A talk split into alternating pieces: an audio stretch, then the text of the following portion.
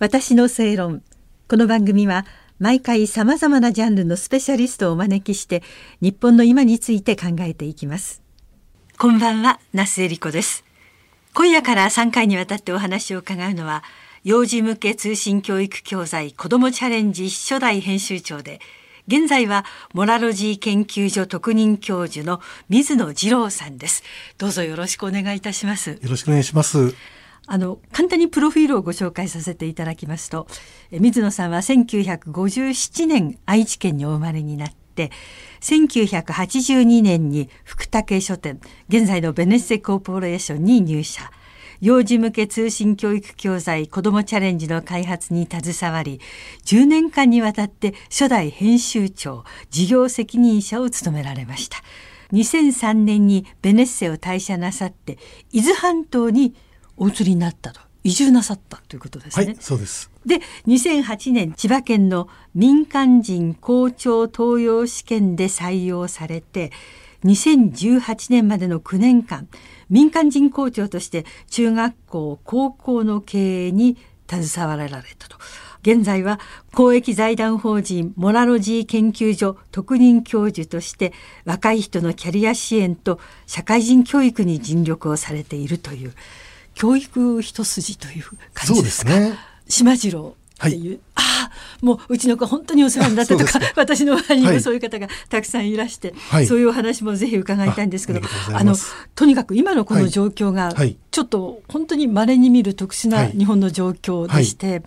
本当でしたらね4月のちょうど、えー、半ばぐらいで入学式があって、はい、進学して進級して新しいクラスで新しいお友達ができてなんとなくさスタートし始めましたよぐらいのなんかワクワクするようなね、はい、時期のはずなのに、はい、まあ先週緊急事態も出されましてまあ世の中全体もそうですし、はい、お子さんたちがとっても困ってるんじゃないかというかね見てて、急に春休みが長くなったと思ったら、うんはい、そのままずっと長く、はい、ゴールデンウィークまでお休みというこういう状況水野さんどんなふうに思いになっていらっしゃいます、はい。えー、まずピンチをチャンスにしてほしいなというのがまず一番思うことです。ピンチをチャンスに、はい、やはり小中高校生新入学に胸を膨らませていた人たちとか、うん、まあ、新学期意欲高めてたと思うんです。はい、あれもしようこれもしよう、はい、こうなるのかなっていろんなことを考えてたと思うんですけどね。ね。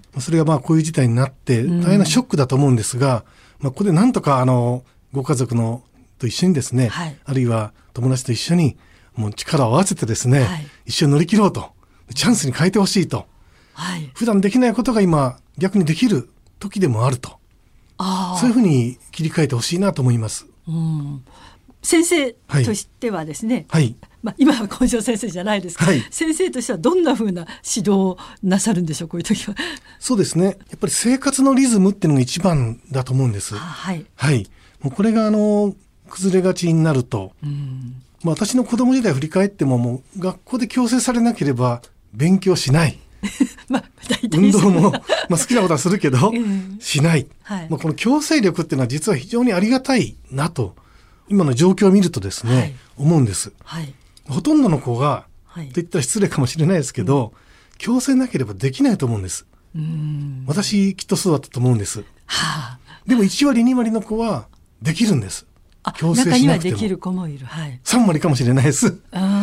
いや大人でもね、はい、強制されないとできないこと、ね、たくさんありますから。はい。はい。ですからまあ人それぞれ環境は違いますけど、うん、まあ今こんな時でもやっぱりやれる子はやれてるんだと思うと、はい。そのここで崩れてしまうと、うん、やっぱりどうしても再開した時に差が開いてしまうと、いろんな面で。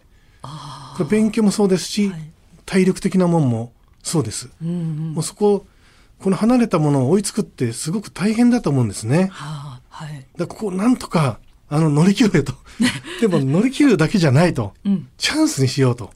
チャンスに切り替えていく、はい、はい、今までしなかったことを取り組めると、うん、提案ができればなと思うんです、はい、さっき生活のリズムって言ったんですが例えば午前中なら午前中何時間午後なら午後何時間こういうことしようよと、うん、いうことをやっぱり決めてそれを守るっていうのがまず生活のリズムとして枠組み作りがまず第一だと思うんです。はい、でその枠の中でやること、はい、まあ、きっと3つ方向性としてあるんじゃないかなと私は思いました。はい、3つですね。はい。まず1つ目は。はい。1つ目は学校から今課題が出てると思います。はい。はい。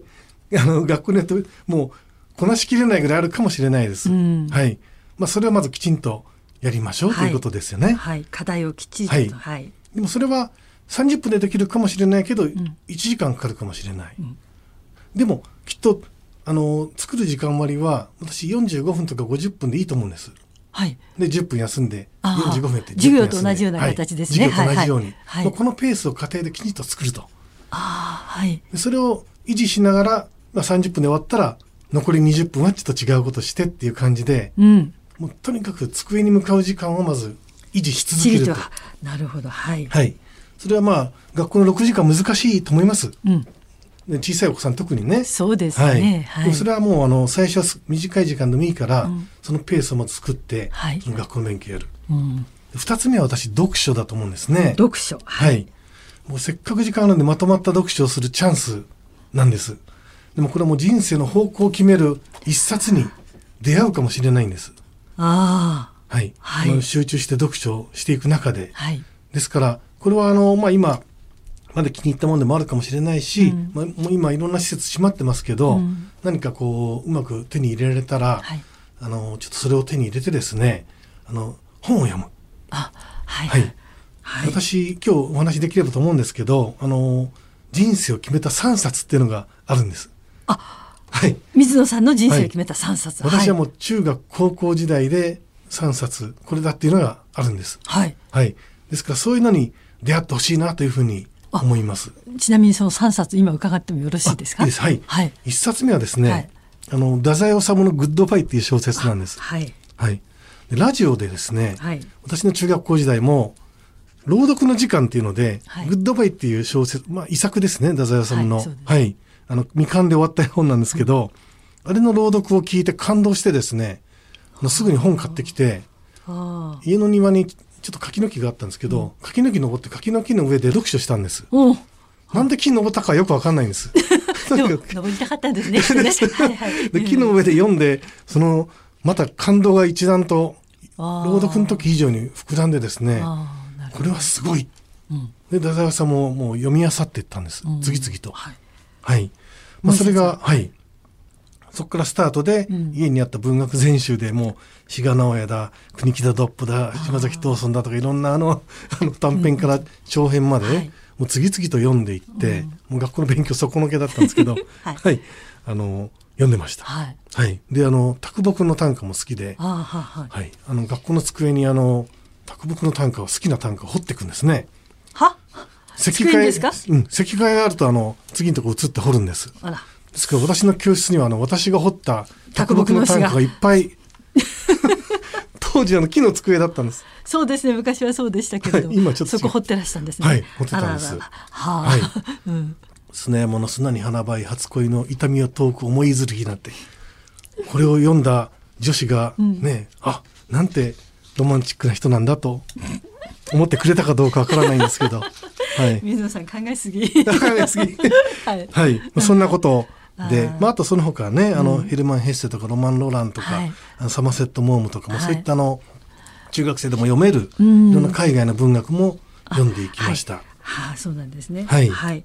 読書ですね。読書がもう、それがまた人生の大きな、はい、えー、指針にもなるし、はい、えー、決め手にもなるという。